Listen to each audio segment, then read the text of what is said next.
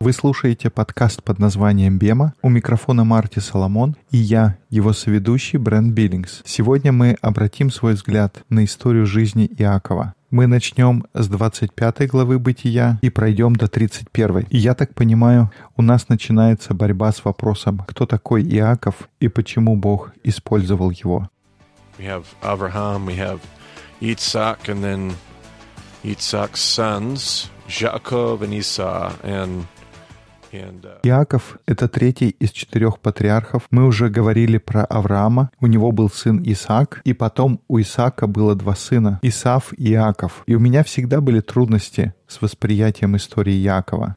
Мой материал сформировался во многом на работах Равина Дэвида Формана. Мы уже говорили о нем и его сайте Алифбета, но задолго до того, как появился его сайт, я смотрел его уроки на сайте Института Ховарда. К сожалению, они там больше недоступны, но я многое тогда взял о книге бытия оттуда. Я продолжаю учиться урокам из жизни Якова от таких людей, как Форман, но он по-прежнему один из персонажей, по поводу которых у меня есть борьба. Я думаю, я не один такой. Многие обходят его стороной, потому что это был такой обманщик. Он захватывал не свое. Я слышал версии, что его имя означает «обманщик», но буквально имя Иаков означает «тот, кто держится за ногу». Но я думаю, понятно, почему возникает ассоциация Иакова и обманщика. Но его имя не означает, что он обманщик. И в нем есть что-то позитивное. Так мой сын, его зовут Иезекииль, и у него есть второе имя, и это второе имя Иаков. И вот об этих позитивных моментах мы хотели сегодня поговорить. uh, it'll be another day without a PDF for those of you listeners that have written me and told me how much you appreciate that and hope that I do on every episode. Sorry about that. Another another conversation. I just- Это будет еще один подкаст без презентации. Пожалуй, к сожалению, для тех слушателей, которые пишут мне, что им нравится, когда есть дополнительный материал к эпизоду. Сегодня нас ждет просто разговор. Бренд будет задавать мне вопросы. Но у меня просто нет больших ярких уроков по жизни Якова, потому что я до сих пор борюсь с тем, чтобы понимать и принимать его жизнь. Я все еще пытаюсь понять, что делать с библейской историей про такого человека, каким был Иаков. И в итоге мы видим, что он становится одним из патриархов Божьих людей. В конце концов, Израиль получил свое имя в честь него. Об этом мы еще поговорим на следующем подкасте. Но сегодня я хочу обсудить первую часть его жизни. Мы начнем читать в 25 главе. Это та глава, которую мы пропустили в прошлом эпизоде. Здесь мы читаем с 20 стиха. «Исаак был 40 лет, когда он взял себе в жену Ревеку, дочь Вафуила, арамеянина, из Месопотамии, сестру Лавана, арамеянина. И молился Исаак Господу о Ревеке, жене своей, потому что она была неплодна. И Господь услышал его, и зачала Ревека, жена его. The Lord answered his prayer, and his wife Rivka became pregnant. The babies jostled each other within her, and she said, Why is this happening to me? Сыновья в утробе ее стали биться, и она сказала, «Если так будет, то для чего мне это?» И пошла вопросить Господа. Господь сказал ей, «Два племени в чреве твоем, и два различных народа произойдут из утробы твоей. Один народ сделается сильнее другого, и больший будет служить меньшему. И настало время родить ей, и вот близнецы в утробе ее. Первый вышел красный весь, как кожа косматый, и нарекли ему имя Исав. Потом вышел брат его, держась рукою своею за пяту Исава, и наречено ему имя Иаков. Исаак же был 60 лет, когда они родились. Дети выросли, и стал Исав человеком искусным в звероловстве, человеком полей, а Иаков человеком кротким, живущим в шатрах. Исаак любил Исава, потому что дичь его была по вкусу его, а Ревека любила Иакова. И сварил Иаков кушанье, а Исав пришел с поля усталый. И сказал Исав Иакову, «Дай мне поесть красного, красно этого, ибо я устал. От всего дано ему прозвище Едом. Но Иаков сказал, продай мне теперь же свое первородство. Исав сказал, вот я умираю, что мне в этом первородстве? Иаков сказал ему, поклянись мне теперь же. Он поклялся ему и продал Исав первородство свое Иакову. И дал Иаков Исаву хлеба и кушанье из чечевицы. И он ел и пил, и встал и пошел, и пренебрег Исав первородство. На нашем подкасте мы еще не очень много говорили о первородстве. Но одна из вещей, которые происходят в этой древней патриархальной культуре, они всегда отмечают того, кто родился первый. На иврите его называют бихором. И тогда тот, кто рождается первый, Бихор, у него есть ответственность продолжить дело своего отца. Что бы отец ни делал, чем бы отец ни занимался, Бихор, его перворожденный сын, должен продолжить его дело. Бихор получает двойную порцию всего. У него есть двойная порция наследства. Например, если у человека три сына, он разделит свое наследство на четыре части, и две части отдаст Бихору, а всем остальным по одной части наследства. Если два сына, то тогда все делится на три части, и двойная порция достается первому сыну. Если семь детей, то все делится на восемь частей и так далее. Но здесь идет речь не только о благословлении.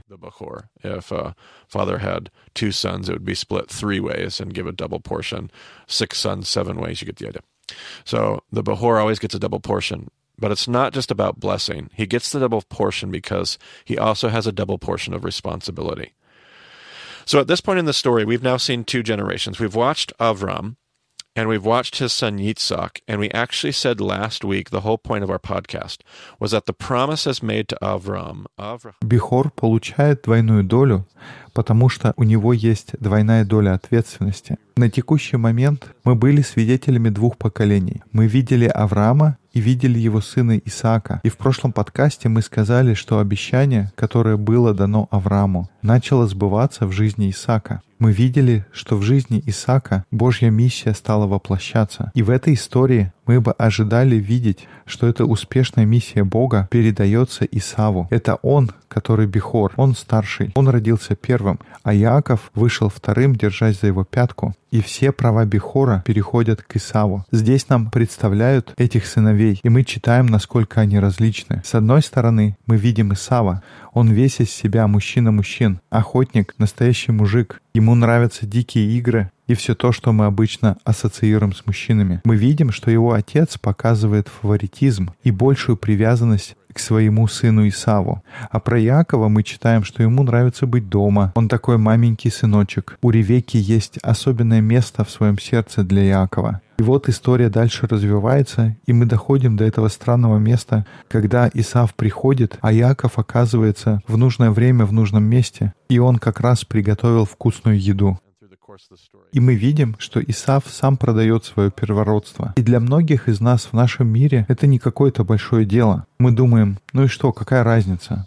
Но Исав так мало беспокоится о своей роли и своей ответственности в этом мире. Это же тот человек, который призван продолжить осуществление Божьих обещаний. А он такой, а, какая разница?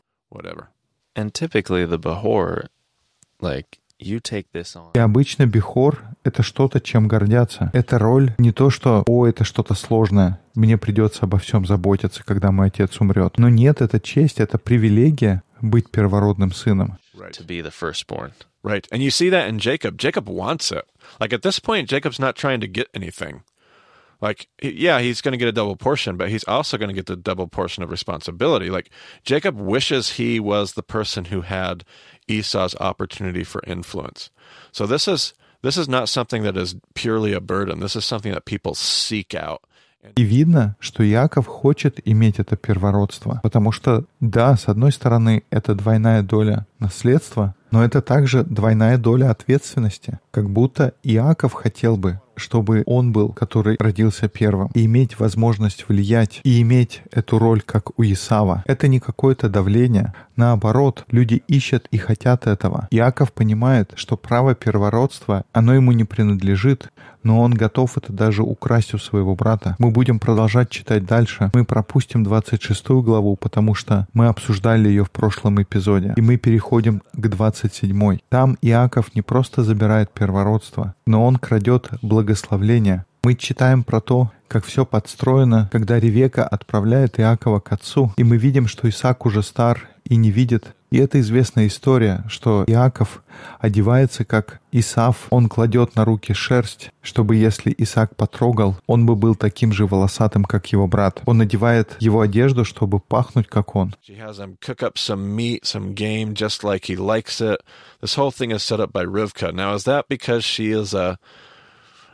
I wish we had the details to this story. Like, I wish we knew all the backdoor conversations that happen. И она готовит еду точно так, как любит Исаак. Мы читаем, как это все подстроено. И я так бы хотел, чтобы было больше деталей, чтобы было понятно, что происходит там за кулисами. Происходит ли это потому, что Ревека такая же коварная, как ее сын, или Иаков научился этому у своей матери? А может, Ревеке было сказано от Бога, что старший будет служить младшему, и она знает, как должна развиваться история. И она просто все делает так, чтобы произошло то, что она слышала. Но вопрос, рассказала ли она Исааку то, что слышала, или просто держала для себя?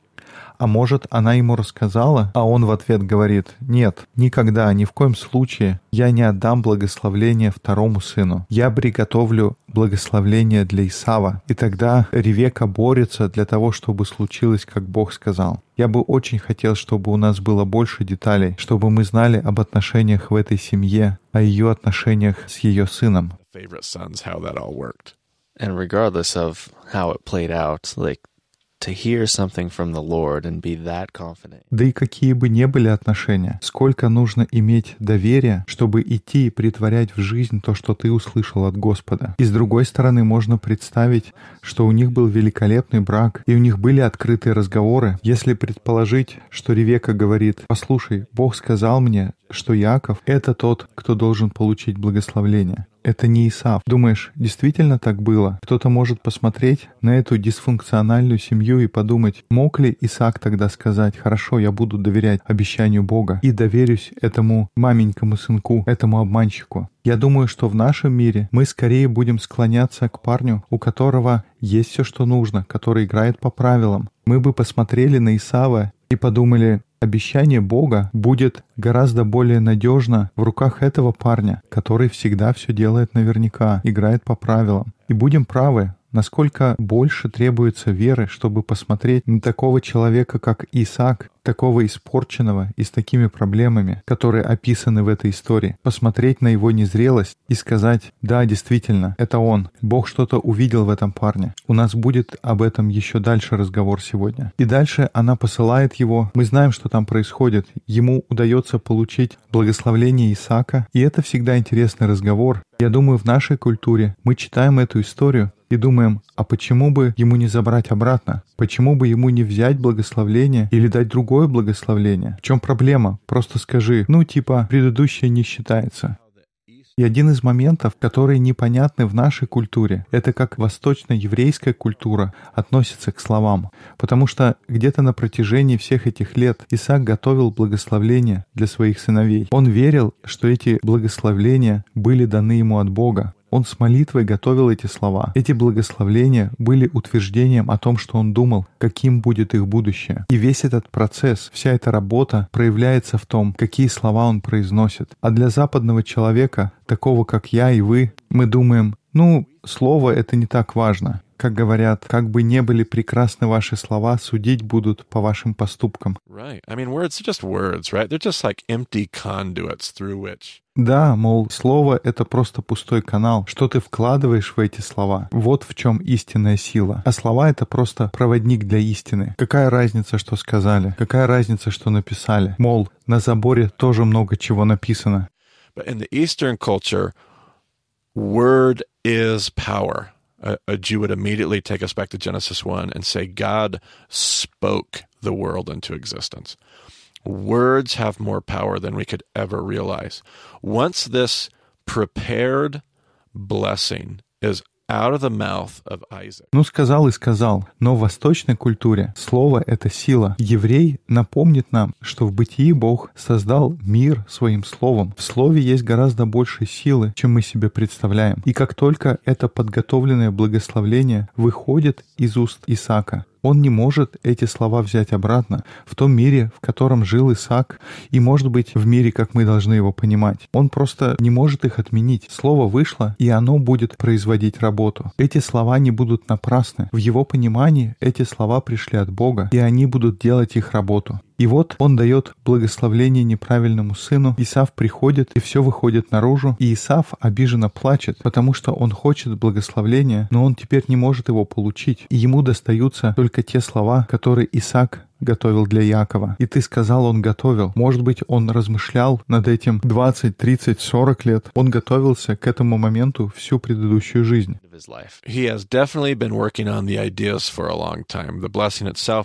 Who knows? That could have been very recent, but he has watched these sons. He's thought about the future of his family.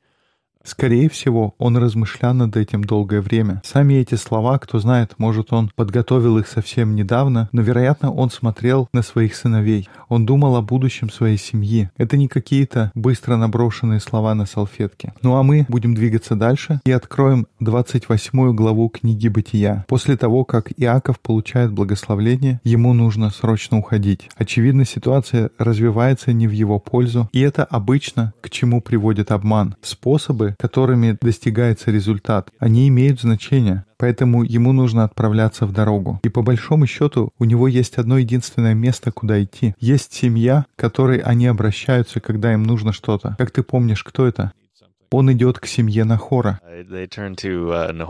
Yeah, that's right. They go to the, the other kind of side of the family of Terah. Да, это их родственники, другая часть семьи Фары. Иаков теперь не может оставаться в своем Бейтов. Есть только одно место, куда он может обратиться. Есть только один дом, который хотя бы отдаленно близок их культуре и даже субкультура, и у них даже одна миссия, которую Бог призвал. Это семья Фары, поэтому он отправляется в дом правнука Нахора, брата Авраама. Это было то же поколение, что Ревека, правильно?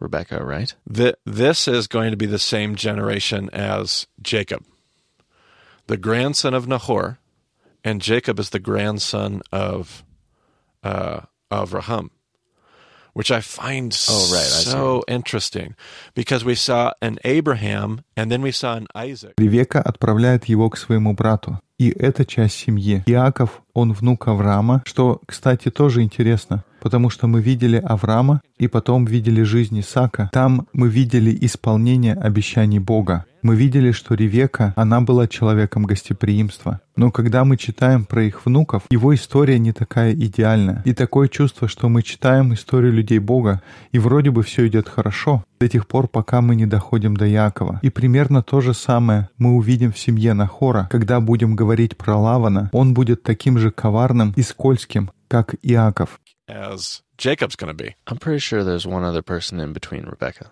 in between Rebecca and and uh, Я почти уверен, что там есть еще поколение между Ревеккой и Нахором. Nahor's son. I thought she was a sister. You might be right. I would have to go back and check. I could be wrong. But she marries I've into been the wrong second before. generation. Yes, and so Rivka enters into the second generation, and we do know that Lavan is. But I think you're right because I thought that Rivka. Well, now you got me asking all kinds of weird questions. But yeah, uh, we are told here in this story that Lavan is uh, in Genesis. We're going to be told Lavan is the grandson to Nahor. Я могу ошибаться, нужно проверить. Итак, она из того же поколения, что и Лаван. И да, я думаю, ты прав. И теперь у меня целая куча других вопросов. It's like uh, Bethuel. Yes, son of Bethuel. Yep, yep. Yeah. Who He's, was he's the- the son of The daughter right? of Bethuel, son of Nahor. Was he a son of Nahor? I like that. Okay, I like that. I think you're right. Hold on, now you got me curious. I'm All sitting right here on the podcast, going back. We'll find out. Oh, I'm ready. I'm ready right now. Let's see here. Let's see here. I am the daughter of Bethuel, the son that Milcah bore to Nahor. Yes. All right. So she's the granddaughter. Да, вот здесь Ревекка говорит, «Я дочь Вафуила, сына Милки, которого она родила на хору». Милка же не была бездетной, поэтому дети у них появились раньше. And by the time Isaac is ready for a, a wife, it's two generations down the line on the other side of the family. I like that. Well, thank you for correcting me on that. That's, that's excellent. So But yeah, that, I mean, that's a good point. И поэтому, когда слуга отправляется за женой для Исаака, в другой половине семьи уже прошло одно поколение. Спасибо, что поправляешь. generations. Yes, the second second, slot. tier. Yep. Yeah, absolutely. No, I think that's a wonderful point. Um, okay, so uh, Jacob's on his way to Lavan when he ends up having this dream on his way there. Now, what's interesting is, uh, let's see here. What does it say in the English?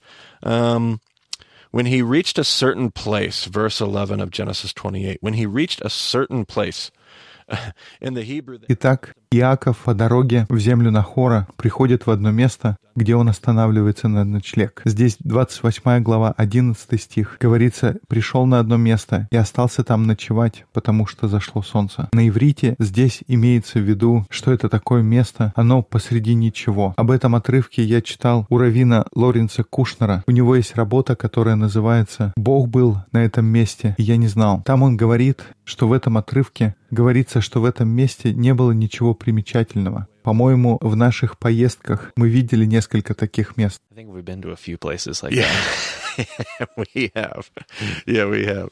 And uh and and he ends up falling asleep, sleeping on a rock, and he has this vision, which I'm sure if I slept with my head on a rock, I'd probably have some strange dreams too. But nevertheless, he has this vision of uh, a ladder and these angels ascending and descending, and and uh, one of the one of the coolest statements that gets made that uh, Kushner writes about is um, he wakes up and he says, "God was in this place, and I just wasn't И он в конце концов засыпает на камне, и у него есть видение, что может быть и не так странно, если бы у меня был камень вместо подушки. Может быть, у меня тоже были бы странные сны. И он видит лестницу и ангелы, которые поднимаются и спускаются. И он говорит, Бог был на этом месте, а я не знал. Кушнер пишет, что это понимание святости Бога и святости того, что Бог делает в этом мире, вне зависимости от того, где ты находишься, можно увидеть в этом отрывке. Мы вернемся к нему позже в Новом Завете, поэтому это важная история. Но мы будем продолжать двигаться. Мы переходим к 29 главе. Там Иаков приходит к Лавану, у него есть двое дочерей. Старшую зовут Лия, а младшую Рахиль. Имя Лея означает «уставшие глаза», и это еврейский способ сказать, что она не такая привлекательная. Мои извинения женщинам, если я кого-то задел, совершенно не хотел этого делать, но здесь это еврейский способ передать, что уставшие глаза — это значит, они не яркие, не красивые, они уставшие, непривлекательные. Rachel. Рахиль же не такая, она красавица. Когда Яков видит Рахиль, он говорит, я хочу жениться на ней. Он и Лаван, они заключают договор, что Иаков будет работать 7 лет. И это звучит как правильное число для того, чтобы здесь использовать. И интересно заметить для нас, как для читателей, что мы видим, как Иаков убегает из дома отца в дом Нахора, и там он встречает человека, который точно под стать ему. Они как два сапога пара, потому что мы читаем, как Иаков работает 7 лет для того, чтобы жениться на Рахиль. Но затем на свадьбе Лаван тайно выдает за него замуж старшую сестру Лею. А потом он говорит, ну, ты понимаешь, у нас такая культура, нельзя отдать младшую дочь до того, как не вышла замуж старшая. Тут Иаков понимает, что это была подстава, и мы видим, что жизнь обращается с ним с таким же обманом и так же коварно. Иаков испытывает на себе точно то, как он поступил. Он это понимает и решает работать еще семь лет. Брак уже случился, нет дороги назад, нет никакого закона о защите прав потребителей, которым можно воспользоваться, чтобы вернуть. И поэтому ему нужно отработать еще семь лет за Рахиль. И Писание в прекрасной романтичной манере говорит, что работа в эти семь лет была похожа на день, потому что он был так влюблен в Рахиль. But he finally ends up uh, getting both daughters. I just love the story as it plays itself out that it becomes clear that Jacob is up against his match. And so we end up having, as we turn into Genesis 30, this kind of, um, we have this uh, kind of like a competition, kind of like a, uh, a usurping competition going on. Who can usurp who? В итоге все заканчивается тем, что Иаков женат на двух дочерях Лавана. И когда мы переходим в следующую 30 главу, мы видим, что соревнования продолжаются, но теперь это соревнование между женами Иакова. Он как бы в стороне, он отходит на второй план этого соревнования. Но в конце концов ему удается заключить сделку с Лаваном. К тому моменту у него уже много детей, его семья растет, и он понимает, что ему нужно уходить. Он не мог оставаться там навсегда. Ему нужно было отправляться во свояси. У него теперь уже есть богатство. И вот он говорит Лавану, знаешь, я возьму своих жен, своих детей и пойду. А Лаван говорит, ну как же я тебя отправлю? Мне нечего тебе дать. И тогда Иаков подстраивает своего рода ограбление. Он говорит, ведь ты знаешь, я упорно работал для тебя все эти годы изо всех своих сил, поэтому я просто возьму часть твоего стада. Я возьму себе пятнистых овец, а все остальное останется тебе. Мне больше ничего не нужно. Но дальше мы читаем очень странную историю о том, как на водопое он замечает, что овцы рождаются пятнистыми, если взять ветки, сорвать кору и положить перед ними, когда они спариваются. И когда я это читаю, я думаю, что за колдовство какое-то. Но интересно посмотреть на то, какое место это занимает в истории. Один из моментов, о которых мы еще поговорим, это параллели, которые есть между историей Иакова и историей Иосифа. И когда мы позже читаем про Иосифа, у него есть чаша, про которую он говорит, что он волхвует на ней. И мы читаем и думаем, что за странные элементы в этих историях. Зачем нам нужно описание этих деталей? Но по большому счету достаточно понятно, что происходит. Иаков находит способ обмануть и выглядит так, что это с помощью Бога. Как будто Бог поддерживает то, что он делает. С чего это он вдруг решил, что если очистить ветки, то будут получаться пятнистые овцы? Каким-то образом Бог стоит за всем этим, как потом Иаков об этом говорит своим женам, что он от Бога получил это знание. И точно в тексте об этом не говорится. Мы не знаем, правда ли это, или он обманывает, что у него часто хорошо получается. Но выглядит так, что Бог поддерживает его в этом.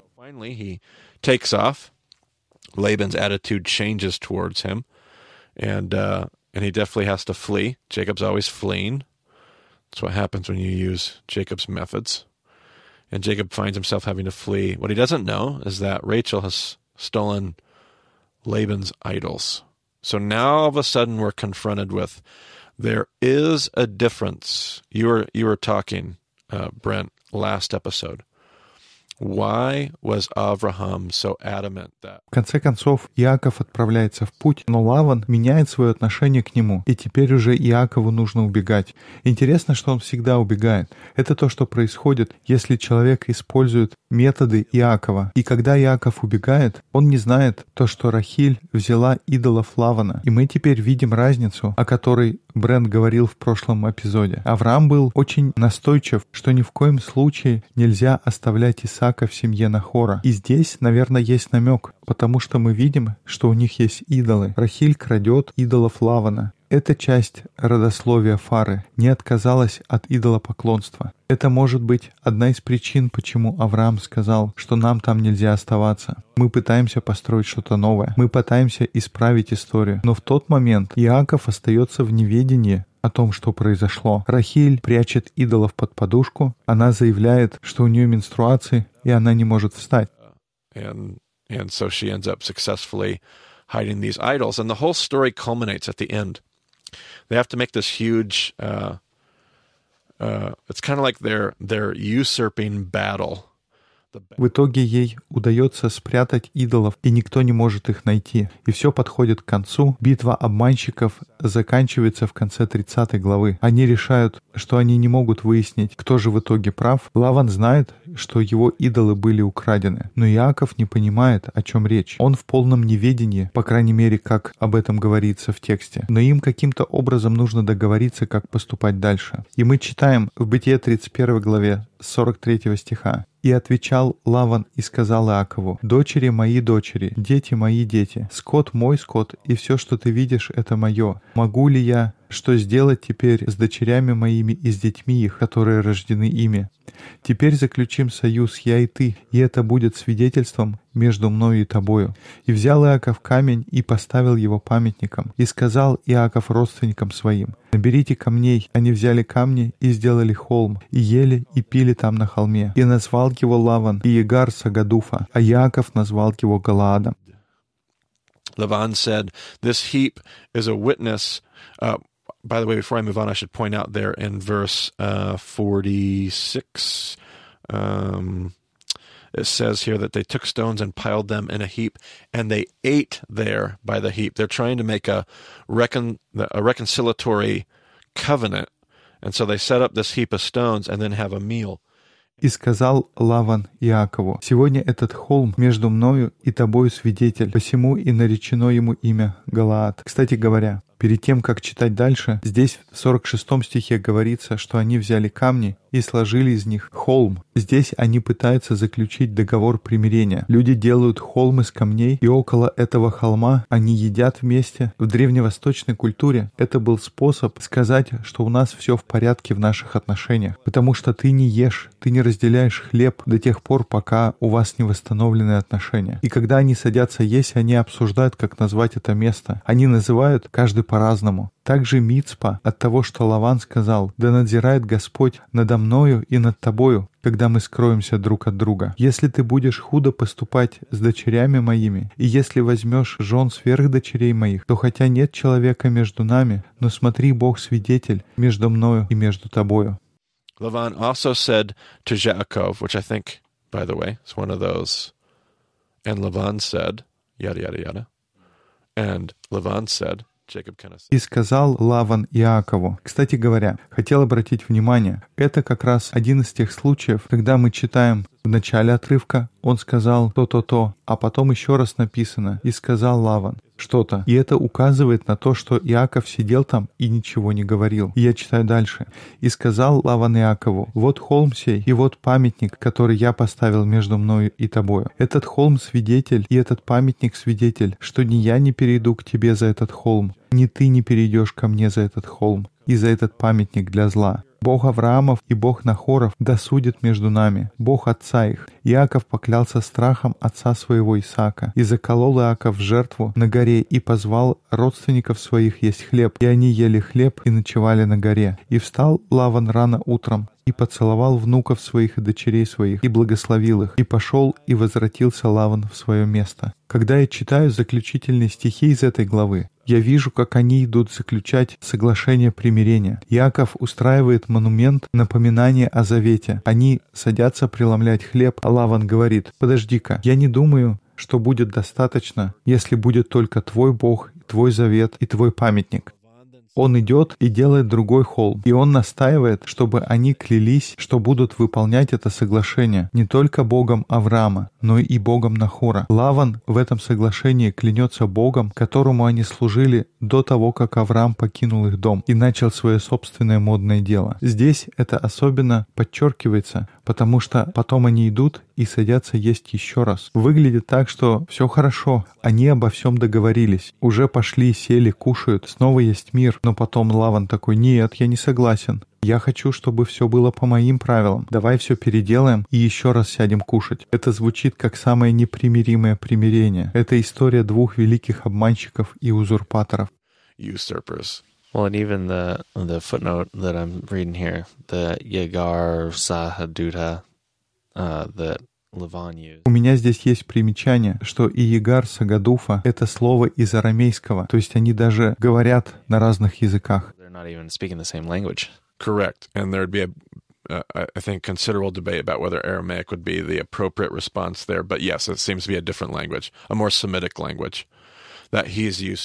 Я думаю, найдутся люди, которые поспорят, какой точно это был язык, но понятно, что они жили почти 20 лет вместе. Наверняка у них был какой-то общий язык, который оба понимали. But they're like, hey, I'm going to call it right. my tradition's Exactly. way. And Jacob's like, nah, I'm going to do it my way. And Right. Because practically, are they? Но я думаю, что здесь больше. Один говорит, я подготовлю соглашение согласно моим традициям, но другой нет, я сделаю это по-своему. Похоже, они действительно говорят на двух разных языках. Это способ автора, способ повествования, показать нам те различия, которые у них есть. И мы добрались до середины истории Иакова. Может, это не самое лучшее место заканчивать здесь, но первую часть нашего обсуждения я хотел бы закончить небольшим наблюдением о том, почему Бог выбирает работать через этого человека. Он великий обманщик, он захватчик, коварный, скользкий, хитрый. Если вернуться обратно к тому, с чего мы начали сегодня, я думаю, у меня есть объяснение. Есть намек, почему Бог выбирает из этих двоих именно его. Может быть, мир бы сделал другой выбор, не такой, как сделал Бог. Но если у Бога есть выбор между между двумя людьми. Он выбирает того, у кого есть этот огонек. И да, у него ужасные методы, может быть даже плохая мотивация, но он хочет этого. Он просыпается с утра, и ему хочется быть первородным сыном. Но вот есть другой человек, он играет по правилам, приходит всегда вовремя, все делает правильно, и он даже сильнее, как говорится, что его нация будет сильнее, но старший будет служить младшему.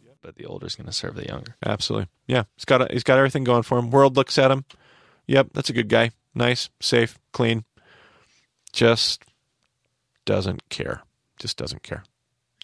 God says, I would rather take Все факты говорят за старшего. Мир смотрит на него и видит, что это классный парень. Он смелый, уверенный. Но ему просто нет дела. Ему просто все равно. И Бог говорит, я лучше возьму человека, который хочет этого. Того, который хочет проснуться и двигаться, добиваться своего делать все, что требуется. Он говорит, я могу направить двигающийся предмет. Мы можем поработать над методами, которые есть у Якова. И да, это ужасные методы, но я могу поработать над этим. Богу легче переделать методы, которыми мы пользуемся, дать нам другие инструменты. Вместо самозащиты дать нам самоотверженность. Вместо гордости дать нам скромность. Вместо жадности дать великодушие. Гораздо легче направить движущееся тело, изменить какие-то детали, чем зажечь огонь в ком-то апатичном и кому все равно. И я думаю, в этом кроется большая надежда для многих из нас, потому что бывают разные времена в нашей жизни. Есть времена, когда мы полностью как Иаков. Я знаю, есть много моих слушателей, которые в какие-то моменты были как Иаков. И я вижу большую надежду в этой истории, потому что если в тебе есть огонь, это то, чего Бог хочет. chutzpah. У евреев есть даже такое слово «хуцпа». Это какой-то состав внутри тебя. Это то, что делает тебя опасным. И Богу нужна вот эта часть. Он хочет ее использовать. Он скорее будет работать через Иакова, чем пытаться убедить Исава. Первая половина истории Иакова для меня это источник большой веры. И история еще не закончилась. Мы увидим, что у всего, чего он добился, будет своя цена. Я не говорю, что если ты как Иаков, у тебя не будет последствий. Совершенно нет. Все, чего он добился, будет дорого стоить Иакову. И он уже много чего заплатил. Но если есть какое-то утешение, так оно в том, что Бог по-прежнему может использовать тебя. Он по-прежнему хочет использовать. God wants to use you. It's good stuff. Хороший материал сегодня. Если вы живете на Полюс, мы надеемся, что вы присоединитесь к нашим дискуссионным группам в Москве по вторникам и в Пулмане по средам. Если вы хотите связаться с Марти, его можно найти на Твиттер как Марти Соломон, меня можно найти как EIBCB. Больше деталей есть на сайте bemadiscipleship.com. Спасибо, что слушаете подкаст под названием «Бема». До скорых встреч в эфире.